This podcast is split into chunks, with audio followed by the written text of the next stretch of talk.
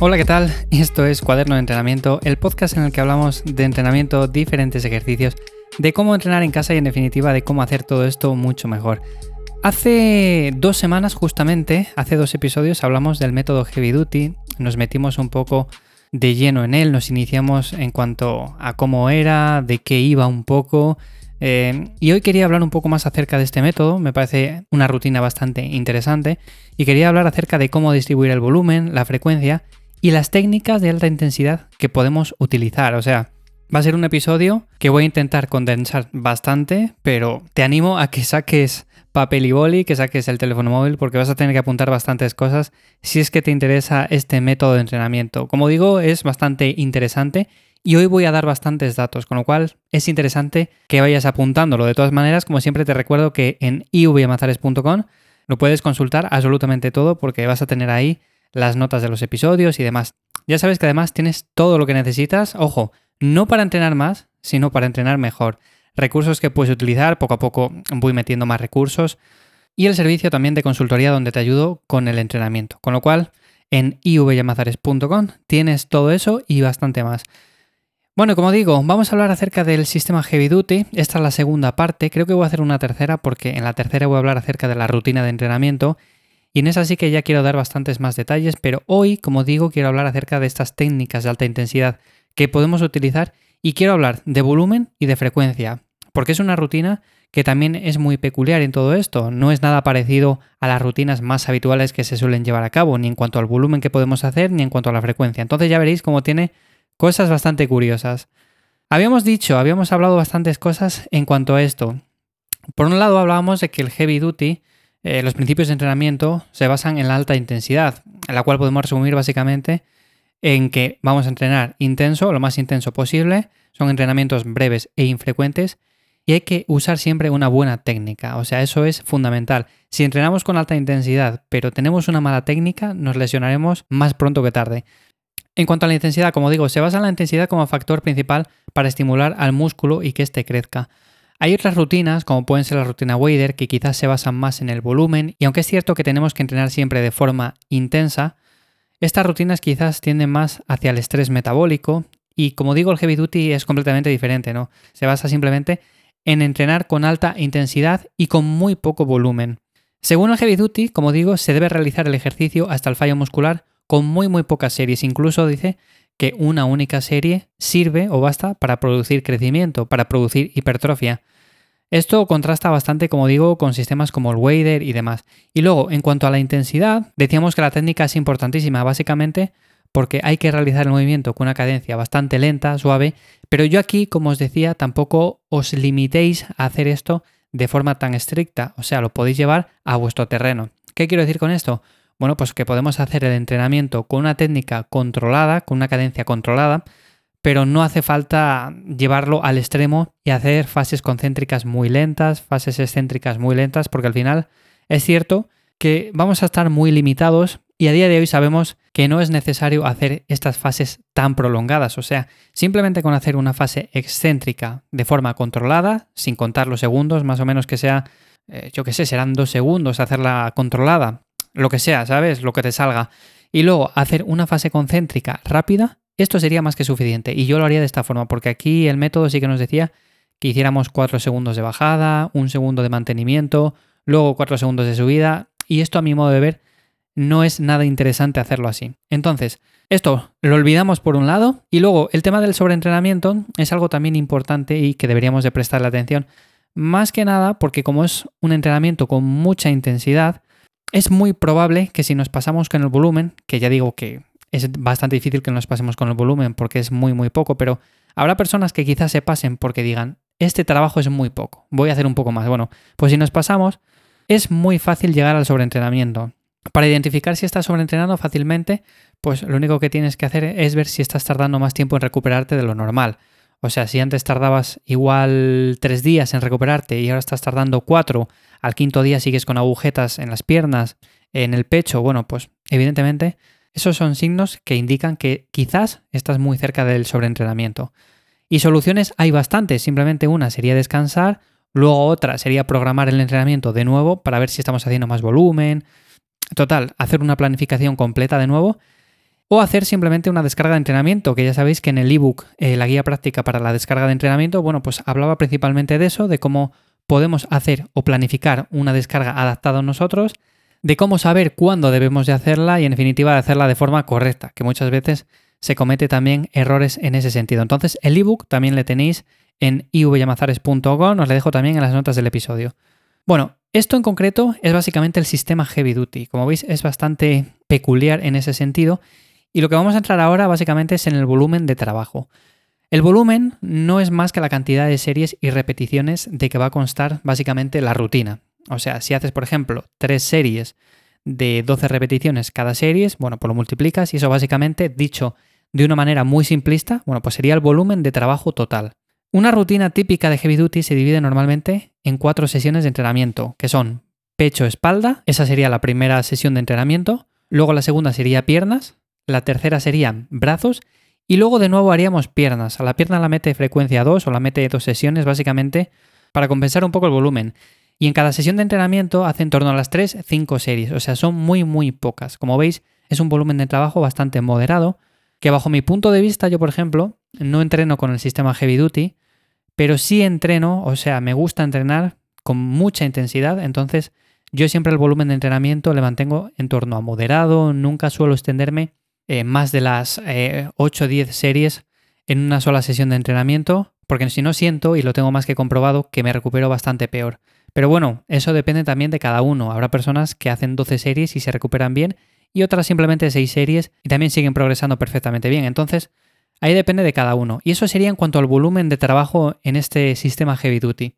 Luego, por otro lado, tenemos la frecuencia. El heavy duty recomienda una frecuencia en torno a las cuatro veces cada 16 días, o sea, es muy poca frecuencia de entrenamiento. Eh, la rutina normalmente tiene como tres días de descanso entre cada entrenamiento y cada parte del cuerpo se trabaja no más de una vez cada ocho días. Es muy muy poco, o sea, es para que os fijéis básicamente que esto es muy diferente a rutinas torso-pierna, rutinas frecuencia 2, frecuencia quizás 3, full body, es muy muy diferente. Como digo, si os va bien con una rutina que estáis haciendo ahora mismo, una full body, una torso-pierna, una push-pull legs, lo que sea, os está yendo bien, no la cambiéis por esta. O sea, básicamente porque posiblemente obtengáis peores resultados. Quiero decir, si hasta ahora lo que venís haciendo es un buen método para vosotros, seguir con él adelante. Luego, como particularidad especial, es que se recomienda también añadir un día de descanso entre uno de los entrenos en cada nuevo ciclo. O sea, se van metiendo en medio cuatro días de descanso en cada sesión hasta que volvemos al principio, que es cuando empezamos a meter cinco días de separación entre cada sesión del cuerpo. Esto es un poco lioso, pero bueno, os digo lo mismo básicamente que con la cadencia. Adaptarlo a vosotros, quiero decir. No os fijéis en esto como un esquema cerrado. Si descansáis tres días, tres días. Si descansáis cinco días, cinco días. Si queréis hacer este entrenamiento, lo que tenéis que tener claro es que es alta intensidad, bajo volumen, eh, tenéis que tener una técnica controlada y luego en base a eso, si os recuperáis en tres días, podéis entrenar otra vez en tres días. Ir ajustándolo básicamente, porque si no, al final es bastante complicado. No hace falta. Es que esto pasa también con muchas otras rutinas. O sea, no hace falta hacerlas de forma tan, tan fija, tan estable, porque lo que a una persona le viene bien, a otra persona posiblemente no le venga nada bien, o sea, no se adapte a ella. Por lo tanto, adáptalo a ti y ya está. Quiero decir, esto simplemente son unas recomendaciones que se suelen dar, pero bueno, no llegan a ser más. Eso en cuanto a la frecuencia, como digo. Y ahora las técnicas de alta intensidad, que estas sí que son importantes y en las cuales debemos de tener cuidado, básicamente porque si nos pasamos con muchas técnicas de alta intensidad en cada serie, ya recordemos que son muy pocas series de trabajo en cada ejercicio, pues posiblemente lleguemos al sobreentrenamiento. Estas técnicas de alta intensidad, que ya he mencionado alguna en otros episodios así por encima, también las tenéis en algún artículo en ivyamazares.com. Bueno, pues la primera de todas, la que quiero comentar, son las negativas, que posiblemente quizás ya conozcas.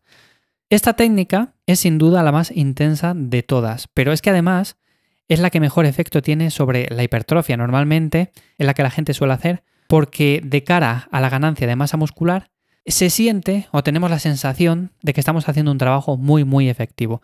¿En qué se basa esta técnica? Bueno, pues simplemente ponemos un peso en la barra o en la máquina que estemos utilizando más del que podemos mover normalmente. Yo, por ejemplo, si puedo mover una sentadilla a 150 kilos, no voy a poner 150, sino que quizás voy a poner 180 o, ¿por qué no, igual 200? ¿vale? Entonces vamos a tener ahí un compañero al lado que nos va a ayudar en la fase concéntrica, evidentemente para levantar el peso. Si siempre estoy acostumbrado a levantar 150, posiblemente no pueda levantar tanto peso. Entonces ahí en ese sentido le vamos a tener para que nos ayude con el peso, o sea, nos va a ayudar a levantar ese peso. Pero luego, a la hora de bajar el peso, en la fase excéntrica, es donde nosotros tenemos que hacer realmente el trabajo. Entonces, esta técnica se basa simplemente en eso, en hacer fases excéntricas de forma controlada con un peso el cual es bastante superior al cual estamos acostumbrados a mover normalmente en dicho ejercicio, en dicha máquina o donde sea. Esta sería la primera de las técnicas. Luego la segunda serían las isométricas, una técnica también que es muy utilizada, sobre todo ahora que hemos pasado la cuarentena. Yo la solía meter también en el programa de entrenamiento para entrenar en casa con nuestro propio cuerpo. Es una técnica que es muy muy buena también y no es más que realizar una tensión en un punto fijo sin moverse, en la que se aguanta el peso durante un tiempo determinado hasta el fallo muscular. Puede ser hasta el fallo o no llegando al fallo, pero claro, el sistema Heavy Duty se basa simplemente en llegar al fallo, así que en ese sentido deberíamos de llegar al fallo.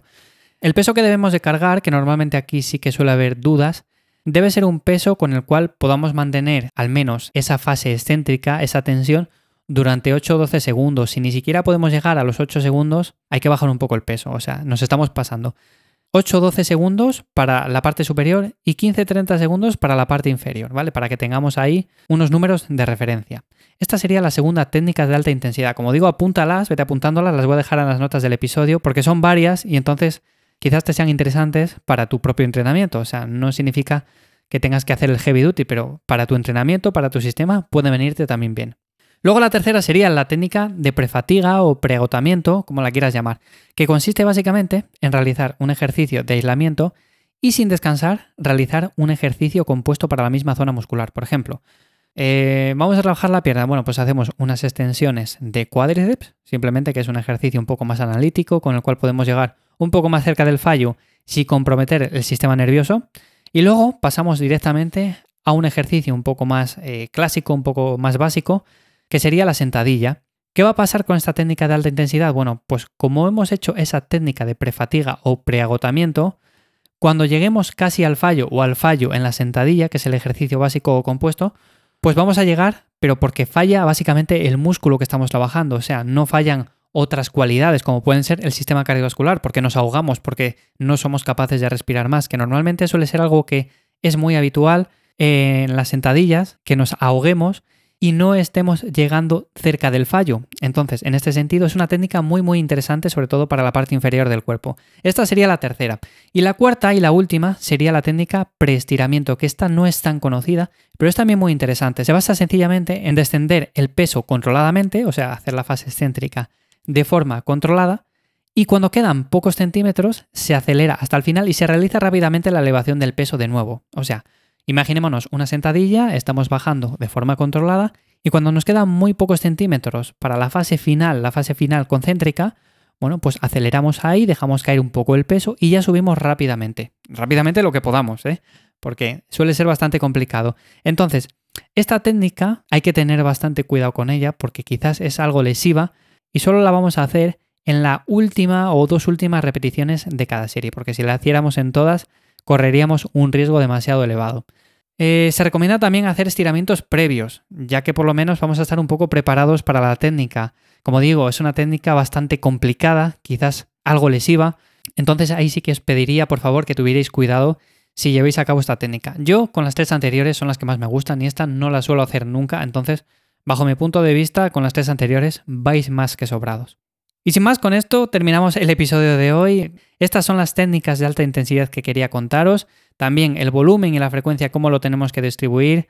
¿Qué características especiales tiene este sistema Heavy Duty? Espero que si estáis siguiendo este sistema o si tenéis planteado seguirlo, bueno, pues todos estos consejos que voy dando os sirvan de ayuda. Y como digo, en la última entrega, que la haré no sé si la semana que viene o dentro de dos semanas, lo que me pidáis en los comentarios, básicamente, bueno, pues de lo que hablaré será de la rutina en sí, o sea, la rutina ya planificada con ejercicios, con series, con repeticiones, con días de entrenamiento, bueno, absolutamente todo. O sea, os voy a dar la rutina de cómo deberíais de hacerla desde el lunes hasta el domingo, cuánto tiempo deberíais de descansar y absolutamente todo para que la podáis seguir y no os compliquéis en este sentido. Así que sin más, muchísimas gracias por estar ahí un día más en cuaderno de entrenamiento. Muchísimas gracias por el apoyo, por vuestros me gusta, comentarios y valoraciones de 5 estrellas en Apple Podcast. Como digo, me podéis dejar un comentario también desde ivyamazares.com y sin más nos escuchamos en 7 días de nuevo en Cuaderno de Entrenamiento. ¡Chao!